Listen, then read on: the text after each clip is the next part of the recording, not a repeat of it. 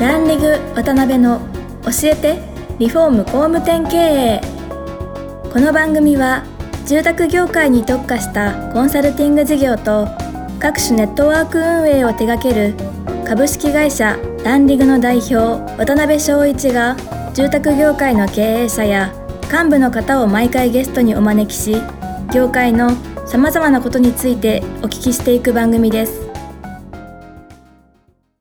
はい、えー、皆さんこんにちは今週も始まりましたランリグ渡辺の教えてリフォーム工務店経営パーソナリティの渡辺翔一ですえー、今回から4週連続でご出演いただきますのはライフデザインカバヤ株式会社代表の、えー、久保田社長です久保田社長よろしくお願いしますよろしくお願いしますはい。えー、まずちょっと簡単に僕の方から、えー、久保田社長のご紹介をさせていただきます。えー、久保田社長は1962年、岡山県倉敷市ご出身。お菓子メーカーのかばや食品、乳製品メーカーのおはよう乳業を中核に、住宅ゴルフ場運営、教育など12社を展開する日本かばやおはようホールディングスの役員であり、戸建て住宅の販売、リフォーム、不動産、えー、特殊建築物、えー、新建材を活用した FC 事業など、中四国ブロックのトップビルダーとして幅広い事業を展開されているライフデザインカバヤ株式会社の代表をされております。えー、そんな久保田社長には、えー、会社のこと、今までの足跡、まあこれからのことなどいろいろお聞きしていきたいと思ってますので、はい、今日はよろしくお願いします。お願いします。はい。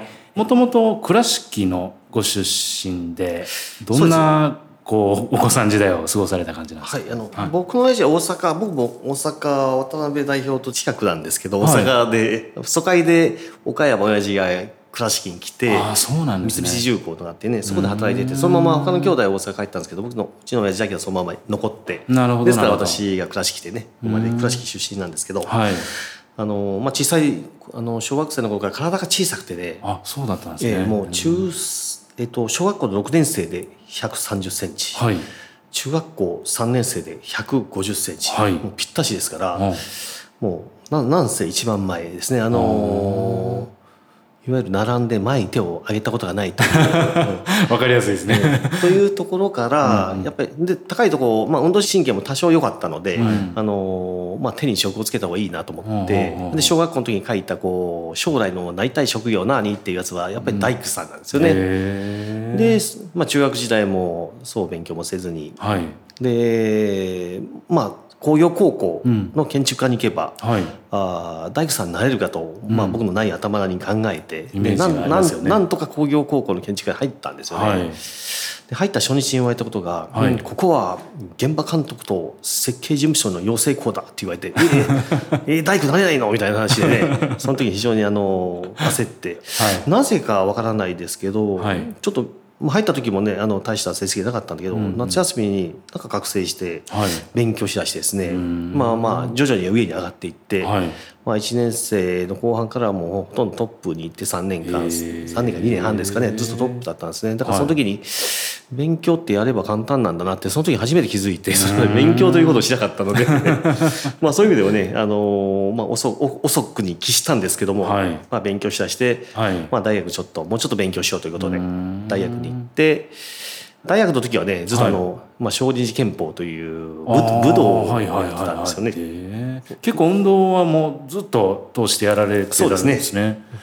で高校でおかげさんであの背がニョキニョキと伸びていって、はい、なんとか今173ぐらいなんですけど、うん、まあそれでまあ普通の平均的にね、うんなったんですね。ね。で、まあ、大学時代はまああの勉強やった言ったらちょっとねあの大げさでそんなことやってませんのでずっと少林寺でこうやって、はい、まあ、少林寺でもね全国大会でもあの、まあ、演舞なんですけど、はいはい、3位に2度なってね。あ演舞って戦わずにこう肩をやる、ね、やつですよね、ね、今年の清水さんとか空手でね。あそうですね。そんな感じです、はい、あのただまだ少林寺がね私が1年の時に近代生があのランドリー、まあ、大会でランドリーって戦いがあったんですけど、うん。はい、なあのランドリー中なくなってね、うん、でランドリーが学生のランドリーは中止になったんですね、まあ、練習ではあるんですけど、ね、なるほどなるほど、まあ、大学時代はそんなことばっかりやってて。大学は学部は何だった建築学あ建築だから工業高校の建築、はい、大学も一応工業大学の建築を出たんですよね。なるほど。そしたらかなり高校の時から、まあ、勉強がね途中からガーッとできだしたっておっしゃるのもやっぱりそこの分野っていうのはかなり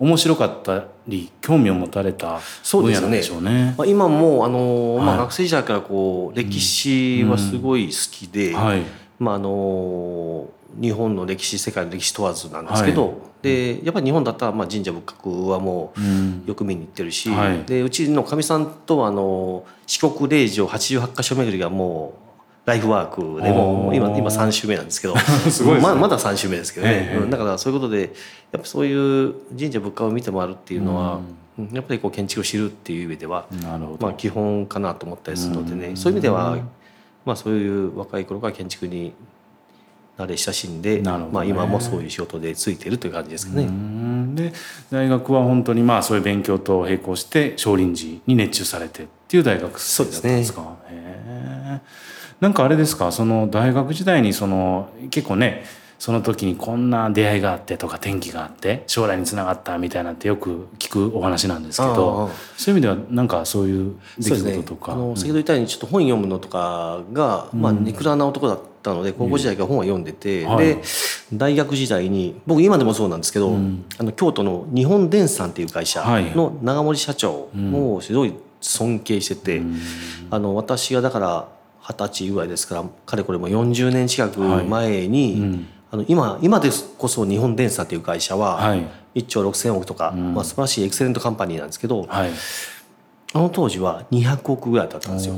全然ですなね。なのに長森社長の熱いこの本本なのに熱さが伝わってくるような文章とこう会社にと社員に対する思いうんそれはなんか学アホな学生ながらなんかすごいなこの人って思ってたんですよね。でその後、まあ話が飛んで申し訳ないですけどあの就職してでそこからまた目標が出ていくんですけど、はい。その時のやっぱり考えにうん。多分にこう影響したんですね。なるほどね、大学の時はあれですか？そのやっぱり就職は一旦えされようとん思われた。どんな経緯でこの就職先を探していくもう、ま、全くもってねあのもうもうもうもうもう何の参考になるどころかもうとんでもないんですけど、まあ本当就職っていうことを全然難しく考えなくて、うん。まあどっかに働きゃいいんだろうみたいな、うん。でそこでなぜかあの結構チャレンジ精神あった自分ではあったつもりなんだけど、はい。なぜかそこで保守的なこう気持ちがあの頭を掲げた、えー。もたげて。もたげてきて、はい。で、まあ、地元でうん。安定した企業で、うん。そこで一生暮らすのが一番いいよねっていうようななぜかそういう なぜかそういううんあのこうネクラな高校時代の時の、気持ちがこう上がってきてね。はい。でまあまあとある会社、うん。まあ、じ一応地元では大きい会社に入ってたんですけど、で2年間やってて土日休みで。はい。で給料は安いんですけど、うんうんうん。でもあまりにも楽だから。何系の会社だったんですか？自動車系の会社にああせそう。設計をやることで入ったんですよ。なるほど、まあまあ、設計やるからうんまあ建築も自動車も一緒かなと思って設計で入ったんですけど、かっちりとね夜平日の夜は不景気になった。ちょうど私入ったはい。時不景気になったからもう5時に帰れと。うんうん。で土日は休み祝日休み。だからこんな楽な仕事はないよなって。給料も安いけどから仕事も楽。体も楽。うんでやっぱり若い時にはやっぱり苦労をね買ってでも行かなきゃあかんみたいなことをやっぱり誰しも言うし、はい。これはまずいぞとこんな こんな23歳でこんな楽しとったら ろくな大人にならんわと思って。でやっぱりあの、ね、はい。建築を今までずっとやってきたのになんでそもそもこんなことやってんだろうって話になって、でやっぱりそこでさっきの長森さんの本をまた読んでて。はい。で男はやっぱり10年20年先で目標を作らなきゃダメだみたいなことがもうガンと入ってきて、うん。だから24だったんですけど、まあ、そこで、まあ、40で会社を起こそうとはい。いうことをまずこう決めたんですね。うん。でそのために何をなすべきかをはい。考えて、まあ、30までやっぱ建築やるんだったらまあ資格を取らなきゃいけないだろうなと。うん。で一級建築士とか一級施工管理士、はい。まあこれはせめて取らなきゃいけないよな。って、であと、まあ、建築設計から入るんじゃなくてやっぱり現場、うん。やっぱり現場を知らないとうんやっぱり会社なんかできないだろうなと思って、で僕そもそも汚い仕事が嫌いだったんですけど、まあ、これ現場監督からだと。なるほどなるほど。でやっぱり日本の首都で一回働かんとあかんよなって話で、うん。で24に東京に来たんですね。ああ。そうなんですね。ええ。で東京でもうその時はね、えーっと東京ドームはい。を作り始めた時期。うん。でもあり、えー新宿都庁はい。をを作り始めてた時期なんですね。なるほど。でまあマンションもブームでもう,、もうどんどんマンションが林乱立してて。なるほどでだからずっとマンションの監督をしながら、はい。まあ、たまたまうちの会社が信濃町に本社があったので、はい。新宿新宿都新宿都庁にも入ってたし、はい。まあ、そういう面では、まあ、そういういろんな日本の今の、ね、東京の主要な建物にも関わらせてもらいましたし、うん。まあ、マンションばっかり現場でやってました、だから東京出た時はえっと今の御社にご入社されたっていうグループではないですよね。全然違う会社でね。ですよね。今はもう潰れちゃったんですけど、うん。あのいわゆる我々が行った後に、はい。い、ろんな会社が合併したり統あー括されたりあったんですけどその時はもう,、もうゼネコンがもうぐちゃぐちゃあってね。だからもうもう言い方で言い換えれば簡単に入れて。うん。なるほどその時な何歳ぐらいですか？24から30まで東京にいたんですね。なるほどなるほど。で、まあ、あの予定通り目標を掲げた、うん。まあ、一級建築士も取り、はい。で一級成功管理士も取り、うん。うんでで30で岡山に帰ったんですね。はいはいはいはい。なるほどね。でその岡山に帰られるきっかけというかもうそろそろ岡山で何かやられたいなっていう感じで帰られたんですか？そうそう。あのだからもう予定通り、えー資格を取ったのでもうかそうか。30万に帰らなきゃと。なるほで今度は現場監督をやったのどで、うんまあ、その次は設計をやろうと。うんなるほど。ということで今の会社に設計で入ったんですね。あ。そういう経緯だったんですね。うん。だから、まあ、40で会社辞めるんだから、はい。現場やって設計やって、で、まあ、資金を貯めてうん。顔を広げみたいな、うん。予定だったんでね。なるほどね。まあたまたまね私35の時にはい。消費税が3%から5%に上がった、はい。次の年にやっぱりもうん落ち込みどんと落ち込んだんですね。うんでその時のトップが「もう久保田お前営業行け」と、まあ、その時設計課長だったんですけど、はい。